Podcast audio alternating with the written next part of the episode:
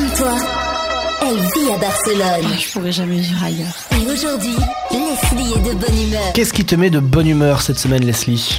Eh bien, en ce moment à Barcelone, c'est la semaine de la mode, la Barcelona Fashion. Donc, c'est un événement incontournable pour les professionnels, designers et passionnés de mode.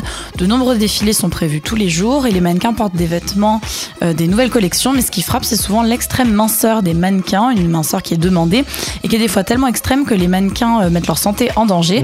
Donc, ce qui m'a mis de bonne humeur, c'est le gouvernement catalan qui a décidé de former 500 professionnels du milieu pour faire de la prévention auprès des mannequins pour les troubles de l'alimentation, contre l'anorexie et la boulimie. Donc ces professionnels, ce sont les marques, les organisateurs, designers, écoles de design qui sont sur le terrain toute la semaine. Et la formation est donnée par l'association espagnole contre l'anorexie et la boulimie. Donc c'est pas obligatoire, mais comme ça les participants peuvent détecter les conduites à risque et orienter les mannequins vers des euh, traitements et des médecins si besoin. Barcelone, c'est ta ville. Equinox, c'est ta radio.